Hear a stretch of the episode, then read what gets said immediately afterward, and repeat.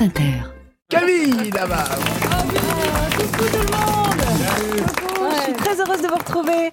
Alors, avant d'entamer gaiement 2024, petit bilan des vacances. C'est bon, tout le monde a bien ouvert ses cadeaux? Oui. Tout le monde a bien mangé ses galettes? Oui. Tout le monde a bien signé sa tribune? Oui. Super, on peut y aller. Non, vous inquiétez pas, on ne dira pas qui a participé à quelle tribune. Juste, il y a Carla Bruni qui me demandait, ça prend un V ou un W Wiesel? Bon, on en parle après.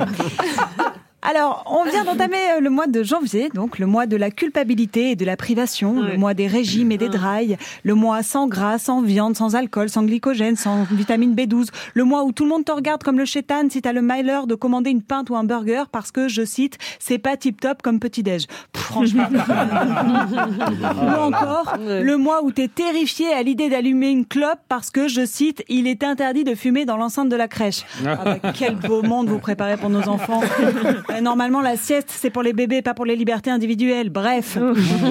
Et en me renseignant sur le fameux Dry January, le janvier sans alcool en français, ou le janvier desséché en québécois, je suis tombée sur un article qui titrait Bye bye Dry January, bonjour Janu Harry. Après le mois sans alcool, place au mois sans épilation. Contraction de January et de Harry, ce nom malin encourage les femmes à ne plus utiliser ni cire ni rasoir pendant un mois. À chaque nouvelle année, son nouveau challenge. Et celui-ci arrive au poil.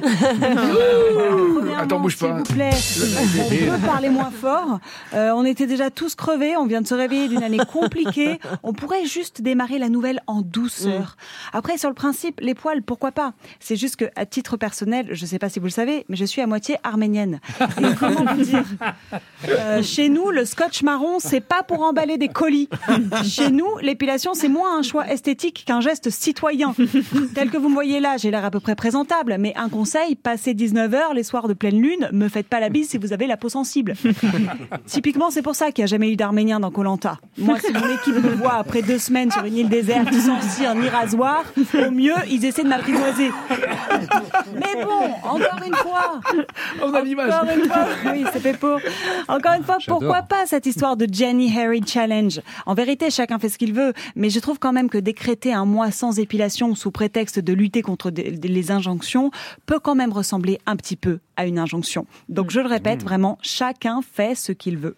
Quoi qu'il en soit, est-ce qu'on est obligé de démarrer l'année sur le mot challenge N'est-ce pas un peu violent Le monde ne l'est-il pas assez Ne pourrait-on pas se concentrer sur la douceur D'ailleurs, vous savez quoi Au au lieu du January, moi je propose le, je propose le januarien. Pour un mois de janvier sans objectif, sans cause, sans défi, un mois vide de sens, mais plein d'autosatisfaction. Alors n'hésitez plus, sortez vos plaids en polyester et autres pantoufles Homer Simpson.